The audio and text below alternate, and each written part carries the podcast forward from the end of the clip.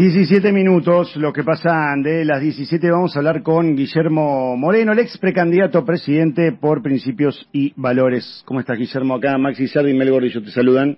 ¿Qué tal, Max?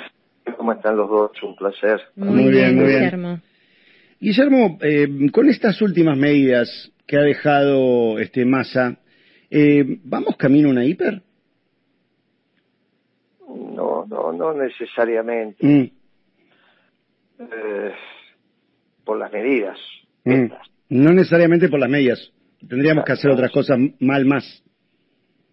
Sí. O eh, en algún momento vas a tener que terminar con el Festival del Elix. Claro. Imagínate que son, qué sé yo, 30 mil dólares, porque si no, ya hablar en pesos, te digo, 20 billones de pesos en el Elix, lo que están no saben si digo billones y o millones. Y si le digo billones, ya no se acuerdan qué es. Y le dice millones de millones, y se va a parar, hijo, no sé lo que está hablando. Entonces, había una nota muy divertida porque llegó esta, esta computadora que se llama Clementina y que tiene una capa Es una nota muy, muy atrapante, pero cuando las unidades y capacidad de procesamiento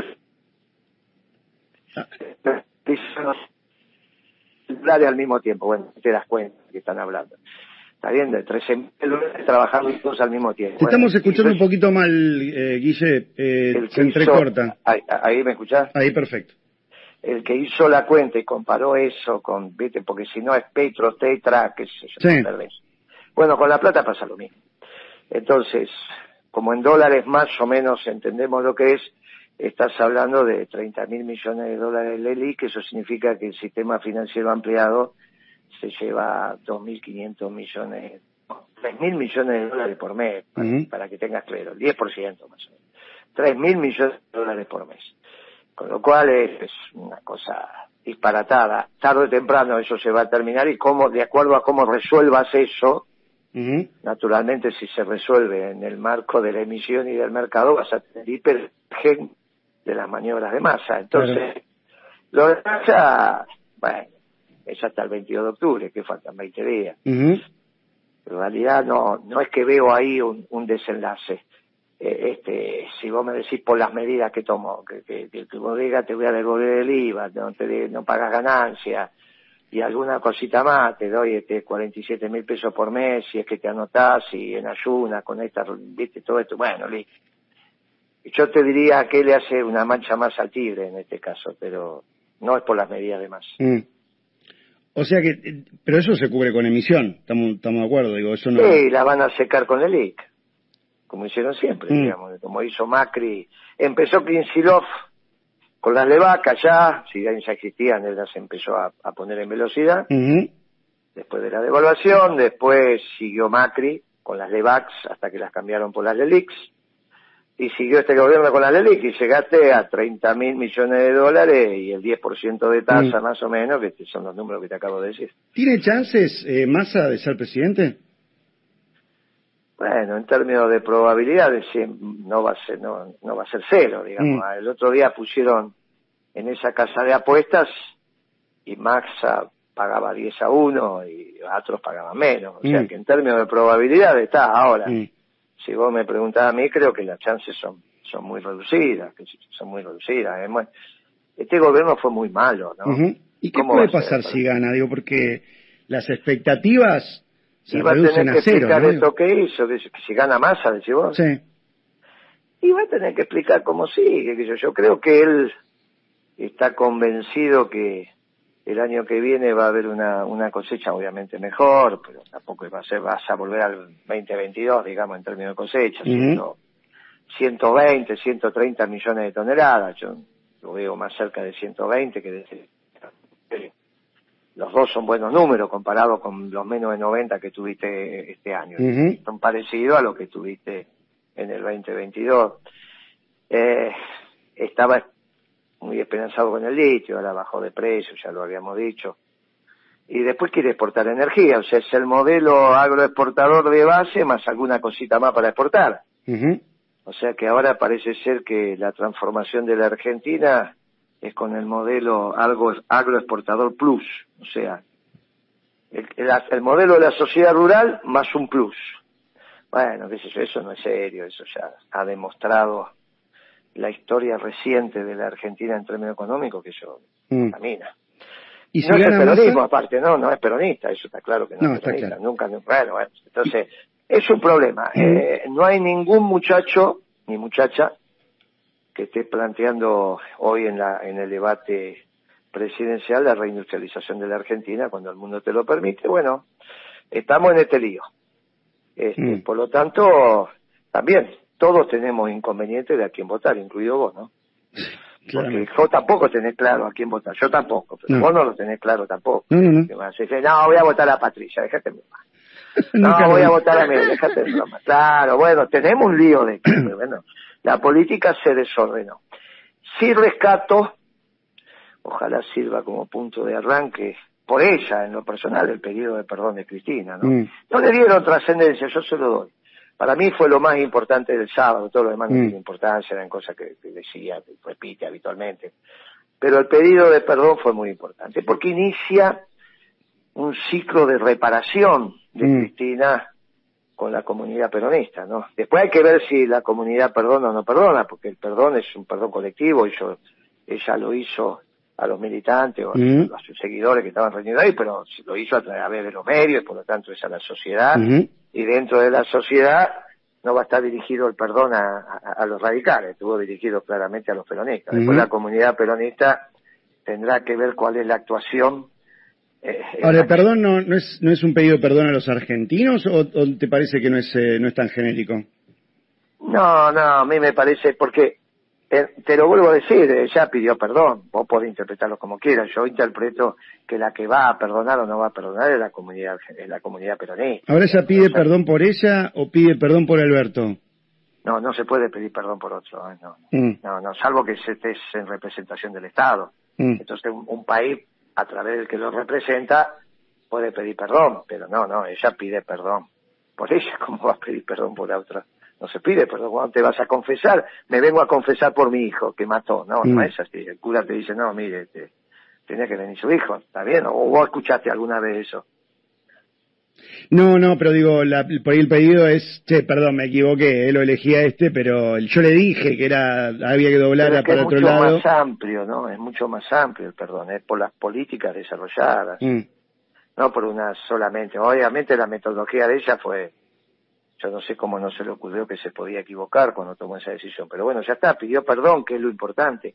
Lo importante de esto es que al, pedir perdón, inicia el ciclo de reparación, de remediación, como lo quieras llamar. Este, y entonces, bueno, al fin del camino hay un encuentro. Bueno, si se vuelve a encontrar con la comunidad peronista que perdona, no está mal, hará parte del espacio de reorganización del movimiento peronista, que es a posteriori de esta elección, te diría, eh, está bien, si gana masa, pues decir, no, gana masa, bueno, obviamente va a tener una lapicera que le va a permitir tomar algunas decisiones en este marco también. Pero si no gana masa, es una obligación del peronismo reorganizarse, ¿no? Porque ¿quién, ¿quién te va a contar estas cosas? No, no, no es que te va a venir Patricia Burda a explicar, mirá, quiero, quiero reindustrializar la Argentina, mucho menos mi ley, ¿no? Y se plantean esos temas. Bueno, y vos sabés que sin reindustrializar la Argentina no hay posibilidad de ir bajando la tasa de desocupación. Exacto y por lo tanto su, su, su, impacto en la pobreza y en la indigencia. Esa tasa que tenemos del 666, creo que si no me equivoco, ¿es real? no, eso cómo vas a tener al 31 de marzo del 2023 40% de pobres y, y, vas a tener 6% de desocupados. No, no, existe eso. Mm. Ahí están todos los planes metidos y todas las cosas. Cuando vos empezás a despejar todo eso, la tasa de desocupación para esta pobreza, siguiendo los estándares normales y habituales, está entre el 13 y el 15 de desocupación. ¿eh? y, un poco más también. Generalmente es eh, desocupación por tres lo que te da la, te da, te da la pobreza. Cuando tenías, ¿te acordás que en, la crisis del 2001 era 22, 25 de desocupación y llegaste a, muchísimo más de, pobreza? Bueno, entonces a medida que es más fácil bajar la pobreza si haces planes sociales o algunas cosas, o, tocas un poco el ingreso, que, que, la ocupación, bueno, qué sé yo, eh, porque en algún momento te entran muchos jubilados en la pobreza y vos mejorás la jubilación y lo sacás de la pobreza. Pero bueno, por tres hoy en esto, en el plano en que estás, no, como mínimo, estás entre 13 15% de desocupado y vas a terminar en mucho más, no, no, hay ninguna duda. Vas a terminar con una pobreza cuando esto termine escandalosa, mayor que la que tuviste en el, en el 2001 o 2002 sin ninguna duda. Y ahí va a aparecer la verdad de esta historia. El año que viene, cuando veamos decantar todo este proceso. No sé si es el año que viene que decanta, ¿eh? ¿Por mm. qué vos lo ponés tan lejos? No, no, te pregunto. No, no, no. Mm. Eh, empezó la conversación hablando de una hiperinflación. lamentablemente la realidad se va a terminar imponiendo. Por eso era sensato administrar el esquema de salida. Era muy sensato administrar el esquema de salida. Mm. Siempre, siempre iba a ser menos dañino para la sociedad administrar el esquema de salida que esperar que la realidad se imponga lamentablemente la realidad se va se va imponiendo. Y bueno, si vos me preguntás qué va qué va a pasar si gana mi ley, bueno, vas a tener un el primer presidente anarcocapitalista, un muchacho es honesto intelectualmente, eh, no es un hombre corrupto, es un hombre enamorado de sus ideas. Cuando las empiece a poner en práctica, no tiene nada que ver con la realidad. Mm después vendrá un proceso de desilusión personal de él con su marco teórico y después vendrá después de la desilusión vendrá la depresión y ahí las instituciones va a tener que van a tener que resolver el tema porque la Argentina va a seguir no por eso es obligatorio que el movimiento peronista se organice. Tiene que ser una propuesta e incluso de corto plazo no mm. eh, cuánto pensás que va a gobernar mi ley cuánto pensás que va a gobernar es obvio. No, está bien, eh, nadie le va a poner piedras en la rueda, nadie palo en la rueda, ni tira piedra, no hay que hacer nada, el peronismo se tiene que organizar. Ahora, pues imagínate cuando la clase media empiece a pagar la tarifa completa, la carne a precio, los alimentos a precio internacional, imposible, imposible, no, no, hay, no hay manera. La, la gran desilusión va a ser de la clase media. Bueno, tiene que pasar esa experiencia la clase media argentina va a tener que pasar esa experiencia. Que te estoy hablando a vos, ¿eh? porque si hay algún ejemplo de la clase media son ustedes, ahí sentados en esa mesita. Sí, sí. Van a tener que pasar esa experiencia. No hay, no hay alternativa. Después, tiene que haber una solución. Bueno, ahí el peronismo tiene que estar organizado. ¿Cómo se van a organizar? Y como movimiento, como fue siempre, donde los partidos se dan una expresión electoral del peronismo, haremos una confederación, haremos algo, y surgirán los mejores hombres y mujeres de esa organización del peronismo. Y, y, entendiendo que el hombre es cuerpo y alma, hay que darle también una respuesta espiritual al pueblo argentino. ¿eh? Mm. Porque vos imaginate que la falta de una respuesta espiritual es también el surgimiento de, de Milay, ¿no? Porque eh, eh, la secta de Milay ley todavía no terminó de formarse en esa secta, pero esa secta es atea, no vas a pensar, ley en este caso no es ateo, pero porque no terminó de formarse. Esa secta, los anarcocapitalistas, son ateos, no pueden ser hombres de la creación, no tienen nada que ver. Cuando vos, cuando vos descrees del bien común, no hay ninguna posibilidad de pensamiento religioso cuando descrees del bien común y de la justicia social. Eso no hay, no hay ninguna posibilidad. Eso solo viene de un individualismo que no tiene nada que ver con la creación como a imagen y semejanza de Dios, no, no, no te hacen así, digamos. No, está claro, hay ninguna religión que sea así. Eh, este liberalismo no es eh, no es colectivista, está claro.